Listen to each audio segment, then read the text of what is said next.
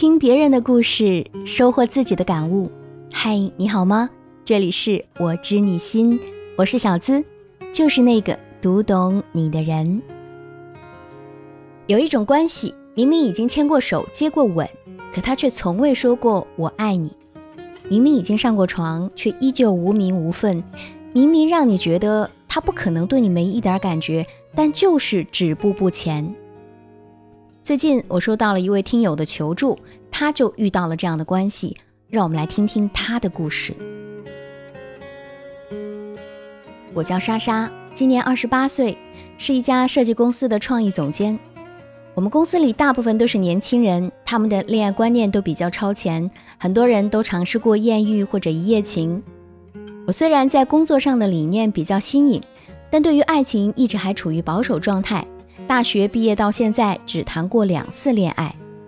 有段时间，办公室里几乎所有的女孩子都有了恋爱对象，看到她们每天光彩照人的样子，我很是羡慕。于是也在网上下载了个交友软件。我和阿海就是这样认识的。我们第一次见面约在一家咖啡厅，环境优雅，相谈甚欢。虽然之后他有暗示要去开房，但被我拒绝了。从那之后。他每天都会给我发几条信息，有心灵鸡汤，也有问候和关心。就这样，我们慢慢熟悉起来。第二次见面那晚，我们喝了点红酒，自然而然地发生了关系。有了身体上的接触之后，我对他的感觉也开始变得不一样。只是我们见面的时间大多是晚上，每次亲密过后，他还会从背后抱住我，语气温柔地说一些情话。但每当我问他爱不爱我，或者我们之间是什么关系的时候，他都会含糊其辞地说：“我们现在这样不是挺好吗？”当我觉得我爱上了他，想和他进一步，却又害怕吓跑他，该怎么办呀？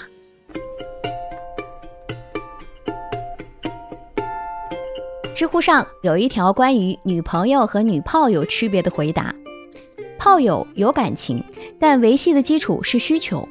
女友有需求，但维系的基础是感情。在这个爱情越来越像速食面的年代，却总有人天真的认为，只要两个人的身体结合了，那么总有一天心也会靠在一起。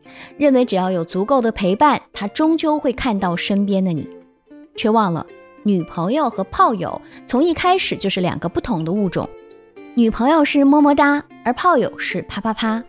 一个虚走心，一个直走肾，一个想和你相爱，而一个却只想和你爱爱。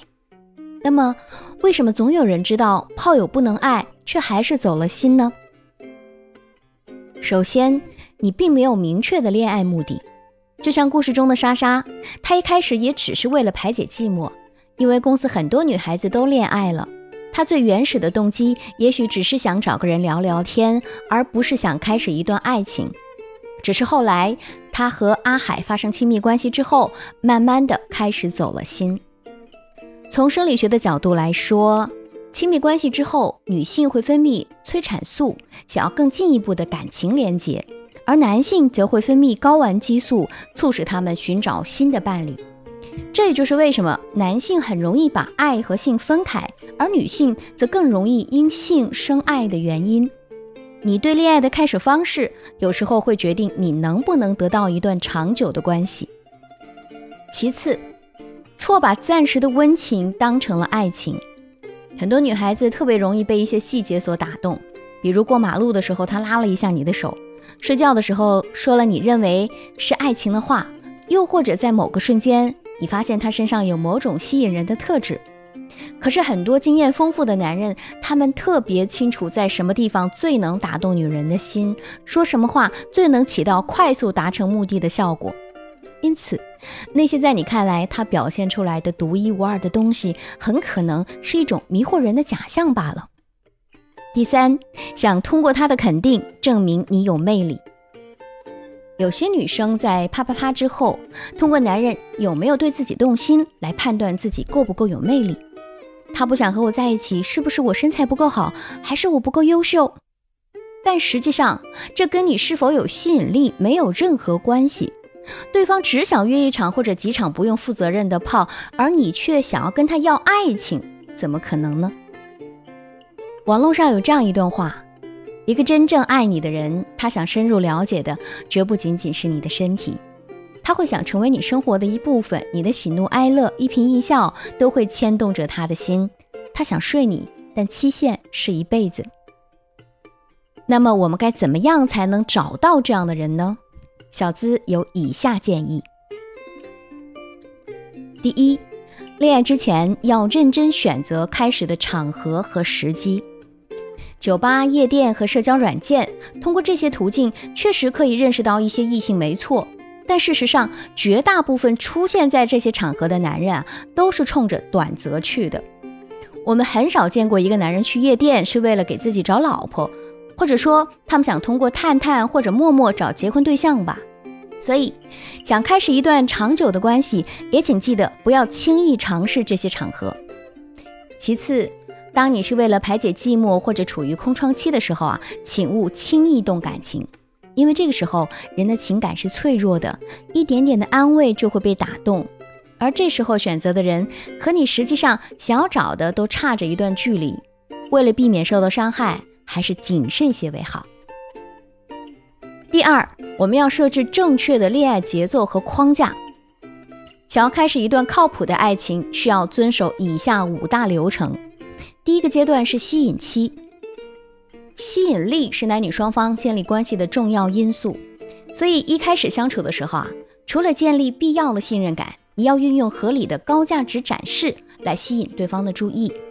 最好保持一定的神秘感，让他对你产生足够的兴趣，但是千万别着急，慢慢来才更容易唤起他的期待。第二个阶段是舒适感建立期，舒适感是你们由陌生到熟悉的一个递进过程，它由熟悉感、安全感、联系感三部分组成。在这个过程当中，你们相互分享生活与工作，逐渐在某些认知上达成共识，或者发现相同的目标。这对以后的交往是否顺利有着很重要的意义。第三个阶段是邀约期，当关系进一步的时候，约会肯定会被纳入主题。但最初的约会啊，建议最好选择在人流量大、气氛又适宜的地方，比如说电影院啊、必胜客等等，不要给对方太多暧昧亲密接触的机会，以便让他觉得这段关系太容易开始。第四个阶段是暧昧期。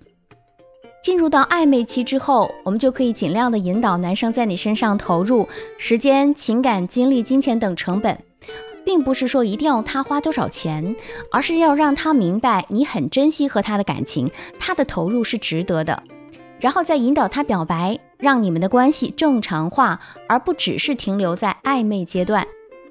第五个阶段是关系确定期。最好是当你收到他表白的时候，并明确你们的关系是在正常进行之后，才答应和他进入啪啪啪阶段，让你们的关系得到进一步的确定。从吸引、舒适感到邀约、暧昧，再到确定关系，每一步都是引导男人对你好的一个新阶段。没有吸引，得不到他对你的关注；有了吸引，没有舒适感，直接升级关系会显得不稳重，双方都得不到应有的安全感。而有了吸引和舒适感，没有邀约和暧昧，你们的关系就不那么容易稳定。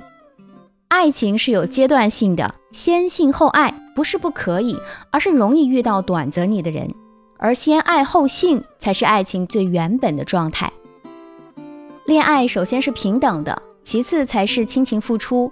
我们想要收获一段长久的感情，你得守住自己的底线。倘若你不守底线，对方就更加不会在乎你的原则。有人说，如果你想和一个男人谈恋爱，那么就不要轻易的去和他啪啪啪。那如果你已经做好了和他啪啪啪的准备，那你也要做好被当成炮友的准备。所以，亲爱的，你要记住，天亮了依然还爱的才是爱情，而那些只在夜里出没的爱抚，并不等于爱情。希望每个姑娘都能够掌握爱的正确顺序，不把感情浪费在不必要的人身上。